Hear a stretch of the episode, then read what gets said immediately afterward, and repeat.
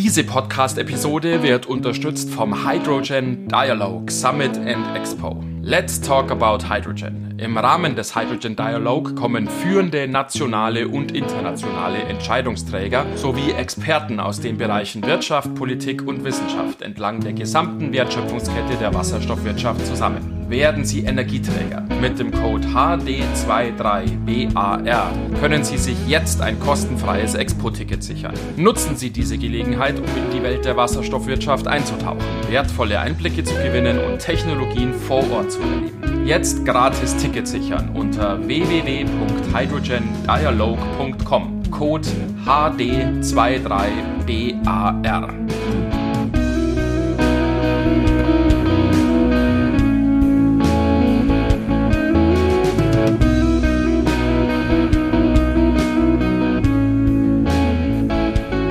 Herzlich willkommen an der Hydrogen Bar. Ein neuer Mittwoch, eine neue Folge eures Lieblingspodcasts rund um die Themen Wasserstoff und Brennstoffzelle. Wir begrüßen euch wieder bei uns an der Bar und ich begrüße natürlich ganz besonders den Johannes. Was, äh, ich muss dich eigentlich nicht begrüßen, weil du wohnst ja hier quasi.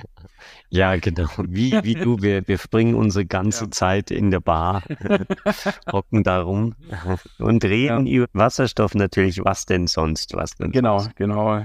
Unsere Frauen und Freundinnen haben da schon äh, kritische Anmerkungen dazu, auch dass wir nur die ganze Zeit an der Bar rumsitzen. Aber so ist es. Das ist dann alles im Dienst ja. des Wasserstoffs. Natürlich, genau. Je, jede Maß und jede, jeden Gin Tonic und, und jeden anderen Drink, Drink, den wir zu uns nehmen, ist nur für den Wasserstoff Ja, genau. Und ähm, nachdem wir in den letzten Wochen jetzt ja einige sehr interessante Gespräche geführt haben, viele Gäste bei uns im Podcast zu Wort gekommen sind, wollen wir uns in dieser Woche mal wieder auf eine Folge konzentrieren, die wir zu zweit bestreiten, Johannes. Und ihr wisst, liebe Hörer, was das bedeutet. Wir sprechen über ein aktuelles Thema, über aktuelle Veröffentlichungen, mhm. aktuelle News. Und dieses Mal geht es um ein sehr interessantes Konzept, einen neuen Ansatz zur Wasserstofferzeugung. Aber es wird tatsächlich auch nicht nur Wasserstoff erzeugt, sondern auch noch andere. Ja, hm, die Frage ist, wo man damit da anfängt und vielleicht wirklich bei den, bei den chemischen Grundlagen. es geht nämlich um die Wasserstoffherstellung über Aluminium. Ähm, und es ist so, dass wenn man Wasser mit Aluminium zusammenbringt, dann reagiert es bei Raumtemperatur im Prinzip schon. Und es wird, wie war das, Aluminiumoxid Oxid, und, ja, genau. und Wasserstoff. Und Wasserstoff. Ja. Hergestellt oder, oder kommt halt einfach so raus. und äh, Klingt so nach einer wunderbaren Reaktion. Als ich dann zu Hause Wasser auf meine Aluminiumfolie geschüttet habe, ist kein Wasserstoff nix raus. Passiert. Kommt nichts, nichts passiert. äh, dumm kann das nicht stimmen. Ganz so ist es nicht. Äh, die Herausforderung ist halt wirklich, dass man Aluminium in Reinform braucht. Und das hat bisher dazu geführt, dass es eigentlich nur ein, in, in Laboren untersucht wurde und noch nicht so wirklich im großen Maßstab in, ja. in die Anwendung gebracht wurde. Aber da gibt es natürlich jetzt Neuigkeiten, sonst würden wir nicht drüber reden. genau. genau. Man braucht zusätzlich auch eine Startenergie, um diese Reaktion in Gang zu setzen. Die ist angeblich aber im Verhältnis quasi vernachlässigbar und die Reaktion selbst, die läuft dann schon exotherm ab. Das heißt, es man muss da nicht konstante Energie zuführen, um die Reaktion am Laufen zu halten, aber man muss eine, eine Startenergie aufbringen. Wir haben auch in der Schule gelernt, Johannes, wie das dann heißt, mhm. Chemieunterricht, aber ich muss jetzt ja, die, die ja um diesen Huckel drüber zu springen. Ja, ey. genau. Ähm, jetzt ja. stümpeln wir hier chemisch rum, das ist natürlich peinlich, aber ähm, wir reden ja über Wasserstoff, nicht ja, über Chemie. Das ist einfach zu lang hier, es tut mir leid. Ja. ja. naja, genau.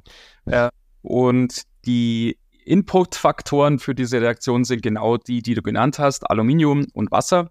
Und Aluminium soll eben für diesen Prozess, den dieses Unternehmen da jetzt vorhat oder, oder sozusagen im Demonstrator jetzt aufgebaut hat, eben aus dem Recycling kommen, aus Unternehmen äh, oder von Verbrauchern eben halt lokal im Umkreis, wo dann letztendlich eine solche Anlage steht, soll eben aus dem Recyclingprozess aus der Mülldeponie im Endeffekt Aluminium entnommen werden, Aluminium geholt werden, ähm, auch zum Beispiel Aluminiumabfälle, die in mhm. irgendwelchen industriellen Fertigungsprozessen anfallen, sollen da genutzt werden, sollen mit Wasser zusammengebracht werden. Dann braucht es die initiale Energiezufuhr, um den Prozess zu starten und dann läuft das Ding wie am Schnürchen und von selbst mhm. sozusagen. Mhm. Und es entsteht auf der einen Seite eben halt Wasserstoff, wie vorhin schon gesagt. Es entsteht Aluminiumoxid, was man für verschiedene Dinge gebrauchen kann tatsächlich. Da können wir kurz drauf eingehen. Mhm. Und es entsteht auch Wärme. Und insofern ist das ja schon dadurch das Kennzeichen auch für eine sogenannte exotherme Reaktion, wo also die Reaktion von selbst abläuft. Man muss nicht noch Energie zuführen und man bekommt quasi, vereinfacht gesagt, mehr hinten raus, als man vorne reinsteckt. Und das natürlich alles grün und CO2-neutral. Also mhm. gerade wenn, wenn die Inputenergie erneuerbar ist zum Beispiel oder, oder halt nicht mit einem CO2-Fußabdruck behaftet ist, ja. dann scheint es wirklich komplett in sich geschlossen zu funktionieren, ohne dass irgendwie CO2 oder was auch immer freigesetzt wird. Und das ist natürlich sein, klingt schon fast nach eierlegender Wollmilchsau so ungefähr, wo du dann alle, alle Probleme auf einmal lösen kannst. Du hast dann ein Wärmenetz, du erstellst ähm, Energie her, das du quasi mit einer Dampfturbine in, in Strom umwandeln kannst. Hm. Und es wird nochmal Wasserstoff hergestellt. Ja. Und dann noch Output, also das Aluminium ist ja, wie du gesagt hast, nicht verbraucht, sondern wird einfach umgewandelt in dieses Aluminiumoxid, was auch wieder in weiteren Industrieprozessen einsetzbar ist. Ja. Also klingt schon, ja, wirklich zu, zu schön, um wahr zu sein, fast schon. Ja, ja. Gut, wir wollen uns da jetzt auch nicht zu weit aus dem Fenster ja, lehnen und jetzt da sozusagen jetzt schon hier das ins Reich der Fabeln verweisen. So ist es ja auch nicht. Es gibt eben jetzt aktuell Veröffentlichungen, vielleicht mal erst mhm. ähm, so grundsätzlich dazu, was ist das überhaupt für ein Unternehmen? Also es ist ein kanadisches Unternehmen namens GH Power und ein Erstreaktor, wie eben dieses Gerät dann logischerweise auch genannt wird, ist in einem, ja, sie sprechen davon kommerziellem Maßstab, aber das ist jetzt kein Riesending. Was hat der für eine Länge? Vielleicht da auf den Fotos, Janis, vielleicht drei Meter oder so. Ja, ja.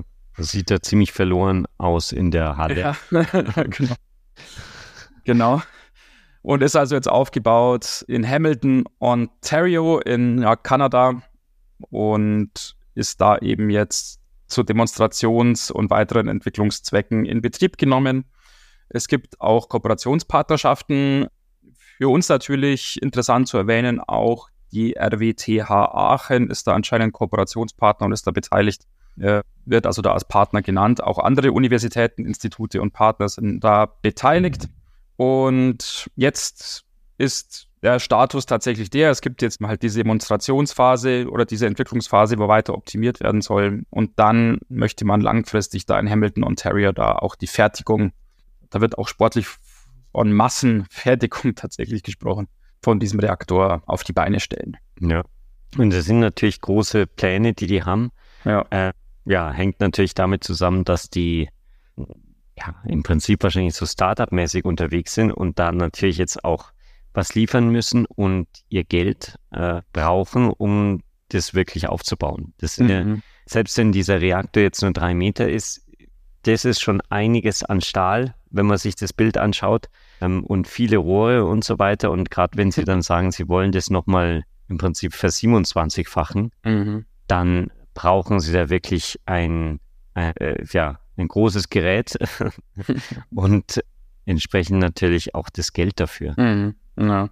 ja, genau. Sie reden, glaube ich, von 9 Millionen, was dann dieses, die, die, also 9 Millionen US-Dollar, was dieser Reaktor dann kosten soll, hm, rein für diesen 1 Megawatt. Und äh, das heißt, wenn man das dann aufbohrt auf 27 Megawatt, wird es natürlich auch entsprechend viel höher. Ja, ja, genau. Und die Invest, der da nötig ist, ist natürlich die eine Seite, aber so viel Geld dann auch tatsächlich zu bekommen, muss man natürlich auch die andere Seite zeigen, wie du es schon gesagt hast, muss mhm. dann natürlich zum einen sportliche Ziele aufstellen, wie man da hochskaliert und eben dann in die Massenproduktion einsteigt. Und auf der anderen Seite muss es natürlich auch wirtschaftlich attraktiv sein, mhm. auf diese Technologie zu setzen. Und zumindest die Überlegungen, die GH Power da anstellt, die sind attraktiv. Da kann man natürlich jetzt überstreiten, wie realistisch diese Zahlen sind, auf welchen Annahmen die fußen und so weiter. Aber so wie das kanadische Unternehmen sich das vorstellt, wird sowohl der Preis pro Kilogramm Wasserstoff, das damit erzeugt werden soll, sehr günstig sein, als auch der Preis für das Aluminiumoxid sehr niedrig sein. Da gibt es dann so Vergleichswerte, so Grafiken, die mhm. da angegeben sind. Und angeblich wird es möglich sein, Wasserstoff zum Preis von circa zwei ja, amerikanische Dollars, wenn das dann mhm. wahrscheinlich in dem Fall, äh, pro Kilogramm zu zeugen. Im Vergleich wird dann so hingewiesen drauf, ja, mit Elektrolyse liegt man da aktuell so bei 5 Dollar pro Kilogramm. Hm, hm, ja, kann man sich jetzt drüber streiten, ob das eine realistische Zahl ist. Hm. Und auf der anderen Seite auch fürs Aluminiumoxid wird eben gesagt, ja, hier ist man ja wesentlich billiger als wenn auf anderen Wegen Aluminiumoxid erzeugt wird. Da wird davon ausgegangen, man kann hier für einen Dollar 25 erzeugen im Vergleich zu anderen Methoden, die dann mit 8,60 Dollar oder sogar mit 15 mhm. Dollar angegeben sind. Da liegt man also eine Größenordnung unterhalb des Preises, der da mit anderen Verfahren zur Herstellung von Aluminiumoxid angegeben ist. Ja, also es klingt schon alles sehr interessant und, und sehr überzeugend. Ähm, was man halt sagen muss oder was ich sagen muss, ist, dass ich nicht so ganz verstanden habe, wie deren Prozess jetzt wirklich funktioniert. Also sie haben da ihre tollen, ihren Bild, ihre Bilder von dem Reaktor und, und sieht natürlich ziemlich fancy aus mit vielen Rohren und, und glänzendem Stahl. Aber was da drin passiert, ist mir nicht so ganz klar geworden hm, aus den Unterlagen, die die da auf ihrer Webseite haben. Und aber äh, ja, es, es gibt da einiges an Forschung in diesem Bereich. Und da kriegt man dann auch so ein Gefühl, wie das im, in der Theorie ablaufen soll. Aber wie jetzt dieses GH, GH Power, welchen Prozess die da wirklich nutzen, das ja, ist nicht so ganz klar, gerade weil die meisten Artikel, die ich gefunden habe, sagen dann doch, dass das alles noch in einem sehr frühen Stadium ist. Mhm. Ähm, und gerade weil man ja, um das wirklich ja realistisch nutzen zu können, muss man Aluminiumschrott hernehmen.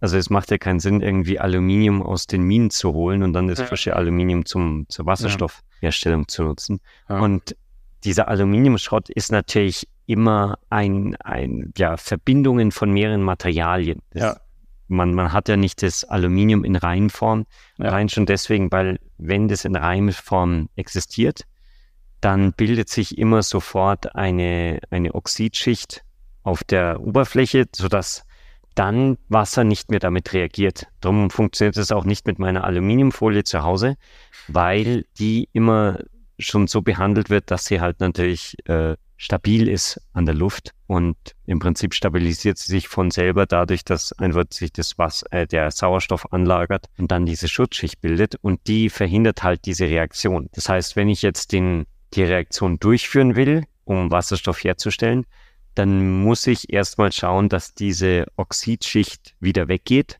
und dann, dass sie natürlich auch wegbleibt im Prinzip.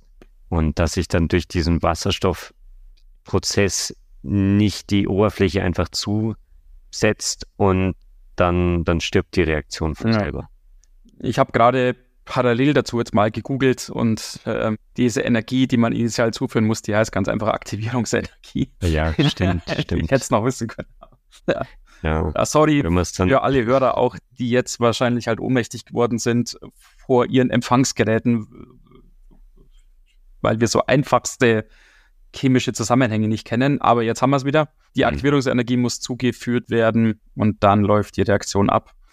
Ja, ist äh, sicherlich interessant, ist auch gefördert natürlich wieder. Also da ähm, gab es auch dann eben das kanadische Förderprogramm und GH Power hat da anscheinend 2,2 Millionen Dollar erhalten. Hm, und nachdem es auch diese Vereinbarung mit der Bundesrepublik Deutschland ja gibt über den Austausch von Wasserstofftechnologien und auch den Transport von Wasserstoff nach Deutschland. Wir haben seinerzeit ja auch eine Podcast-Folge dazu gemacht, als diese Partnerschaft, dieser Vertrag aufgesetzt wurde. ist es eben auch so, es sind eben auch deutsche Partner beteiligt, die RWTH Aachen habe ich schon mhm. erwähnt. Zusätzlich gibt es noch das National Research Council of Canada, die Carleton University und ein Unternehmen aus Deutschland, die PartyQ, ähm, die eben auch als Partner an diesem Projekt beteiligt sind. Mhm. Und ja, also es scheint wirklich zu funktionieren, trotz mhm. der Undurchsichtigkeit. ist natürlich auch verständlich, dass die ihren, ihren Prozess, was wahrscheinlich ja Kern-Know-how ist, nicht ja. auf eine PowerPoint im, ins Internet stellen. ähm, und ja, ich bin schon gespannt, wie das da bei denen weitergeht und wo die, wie, wie sie dann zu ihrem 27 Megawatt Reaktor kommen am Ende. Ja, da unten ähm, angekündigt ist, ja, genau. Und, und wann sie das haben. Und ja. dann wäre das ja wirklich ja. Produktion im großen Stil. Weil ja. ich eine der, die sagen, irgendwie elf, elf Tonnen, nein, elf Megatonnen oder fast zwölf Megatonnen an Hydrogen, an Wasserstoff kann dann pro Jahr hergestellt werden. Mhm, ah. schon massiv. Das ist schon einiges. Naja, naja, genau. Vor allem, wenn man sich auch nochmal vor Augen führt, das aktuelle Modell, was eben da in Hamilton jetzt aufgebaut ist, das hat eine Leistung von zwei Megawatt. Und sehr konkret sind, wie du es ja gerade schon erwähnt hast, jetzt die Planungen in Richtung 27 Megawatt und damit soll dann wirklich halt auch, auch die Kundennachfrage dann tatsächlich halt bedient werden. Da soll dann in dieser Größenordnung tatsächlich dann wirtschaftlich eingesetzt werden, eben ab 27 Megawatt. Und das ist natürlich nochmal mehr als ein Faktor 10, mhm. der da dann hinzukommen soll. Wird sicherlich auch jetzt nicht ohne Herausforderungen sein. Selbst wenn man jetzt mal davon ausgeht, dieses 2 Megawatt Modell funktioniert und funktioniert auch zuverlässig, auch wenn eine gewisse Lebensdauer nochmal einfach da ein Faktor 12 sozusagen aufzuschlagen, einen Faktor 13 aufzuschlagen, das ist natürlich auch nicht unersichtlich. Hm. Ja, genau. Vielleicht noch als Ausblick, was auch ganz interessant war. Sie haben jetzt schon erste Tests gemacht, nicht Aluminium da rein zu tun, sondern mhm. äh, Eisen. Mhm. Und das scheint auch mit Eisen zu funktionieren, also im Prinzip Schrott. Mhm. Und wird dann sogar noch mal billiger. Wahrscheinlich, weil, mhm. weil Eisen einfach günstiger ist. Weil Eisen einfach günstiger ist, äh, genau. Alteisen. Ja. Ja, auch ganz interessant wahrscheinlich, da hat man halt nicht diesen, diesen Output, weil im Prinzip, wenn man dann oxidiertes Eisen hat, dann hat man Rost, was rauskommt. Vielleicht kann man das in die Farbindustrie geben und rote Farbe wird dann ganz billig. ich weiß nicht, ob das genutzt wird, aber im Prinzip, ja, den, den Rost, ich weiß nicht, ob man den in irgendeinem Prozess noch danach nutzen kann. Sinnvoll nutzen kann, ja. ja, wahrscheinlich. Ja. Oder vielleicht als mhm. Dünger für die Felder. ich habe ja gehört, äh, man kann das ins Meer schütten und dann äh, entstehen da Algen und äh, dadurch kann man den Klimawandel reduzieren. Ah, sehr gut. Und zumindest ja, die CO2-Emissionen binden. Aber ja, äh, das sind weitere Themen. äh, nichtsdestotrotz, genau. sie sagen halt wirklich, wenn man mit Eisen den Wasserstoff herstellt, dann kann man da die Kosten für den Wasserstoff nochmal halbieren. Mhm. Aber da müssen sie dann wahrscheinlich auch erst nochmal größere Reaktoren bauen. Der jetzige genau. ist wirklich auf Aluminium ausgelegt. Ja. Ich hatte ja ganz am Anfang gesagt, wir schauen uns noch kurz die Anwendungen an, die es für Aluminiumoxid gibt. Was mhm. GH Power jetzt da explizit erwähnt, sind zum einen LED-Licht und Halbleiter und zum anderen eben auch Batterien. Mhm. Für diese ganzen Anwendungen wird Aluminiumoxid tatsächlich gebraucht. Und insofern ist das quasi auch die Legitimierung dafür, quasi aus dem schönen, reinen Aluminium dann Aluminiumoxid zu machen. Weil es tatsächlich da verschiedene auch durchaus Hochtechnologie-Anwendungen gibt, die eben dann mhm. explizit Aluminiumoxid brauchen und nicht reines Aluminium. Mhm. Und wenn man nebenher sozusagen dann auch noch Wasserstoff erzeugen kann und noch Wärme freisetzen kann, ist das natürlich erstmal auf dem Papier und dann eben halt äh, laut den aktuellen Veröffentlichungen auch zumindest im kleinen Maßstab in der Realität ein sehr attraktives Konzept. Ja. Genau. Hm. Gibt sonst noch was? Fällt ja, nichts ein. Vielleicht nur noch mal zu dem, äh, wie das hergestellt wird. Da habe ich mir gedacht, ja gut, dann äh, macht man halt einen Schredder unter Wasser dann müsste es doch möglich sein, quasi den, das Aluminium zu schreddern und ohne dass es mit Oxid und es oxidiert mhm. und dann keine Reaktion mehr möglich ist. Die Idee war nicht ganz so genial. Weil? Die wurde schon von anderen überlegt und es scheint zu funktionieren, ist aber wahnsinnig energieaufwendig und ah, da wird man ja. nicht auf einen positiven Energieoutput kommen. Okay. ja. Eine andere Möglichkeit wurde auch vorgestellt, äh, einfach Aluminium zu Pulver zu zermahlen. Dann anscheinend, wenn das klein genug ist, dann oxidiert es nicht mehr. Mhm, mhm. die haben aber gesagt, da hat man gewisse Probleme, weil das dann einfach wild mit Luft reagieren kann. Also mit dem Wasser in, in der Luft, mit der Feuchtigkeit mhm. und dann mhm. zur Explosion führen kann. Oh. Also auch nicht die, die ideale Lösung. Aber ja, das könnt ihr dann einfach äh, selber ein bisschen recherchieren. Wir, genau. machen die Links wieder in die Shownotes rein und da gibt es dann ein, ein Artikel von, vom MIT, da wird es ein bisschen erklärt. Ja, perfekt, genau. Schaut euch die Shownotes an. Wir verlinken euch natürlich auch die Artikel und die Infos zu dem Reaktor selber und zu GH Power mhm. und zu dem Projekt und so weiter, wenn ihr euch da auch mal diese Bilder eben anschauen wollt, wo man diesen ersten Reaktor sieht und auch die Pläne und auch die Ideen, was die Kosten angeht und so weiter. Schaut da also sehr gerne mal rein. Mhm. Und ansonsten ist zu diesem Thema auch dann, ja, denke ich jetzt auch erschöpfend erstmal alles gesagt. Wir verfolgen das natürlich weiter und wenn da der große Durchbruch gelingt, sind wir natürlich sofort wieder da mit weiteren Informationen. Da könnt ihr euch, liebe Hörer, ja auf uns verlassen, selbstverständlich. Ansonsten ziehen wir erstmal weiter und schauen uns nach weiteren interessanten News und Ankündigungen und Veröffentlichungen um. Und zumindest für die Folge in der nächsten Woche haben wir auch da tatsächlich schon was gefunden, Johannes. Ja. Äh, und ich freue mich schon drauf, wenn wir uns dann in einer Woche wieder an der Hydrogen Bar treffen und ein neues spannendes Thema mit euch zusammen behandeln. Genau, bis dahin wünschen wir euch eine äh, schöne Woche und hatten wir eigentlich unsere E-Mail-Adresse schon gesagt? Nein, nein, noch nicht. Das, das kann ja nicht sein. Das müssen wir unbedingt wiederholen. Also die E-Mail-Adresse ist kontakt.hydrogenbar.de für alle, die es noch nicht wissen. äh, tretet gern mit uns in Kontakt, wenn ihr da auch mehr wisst oder mehr wissen wollt. Und wir freuen uns dann, wenn ihr nächste Woche wieder einschaltet. Genau, macht's gut. Bis dahin. Ciao.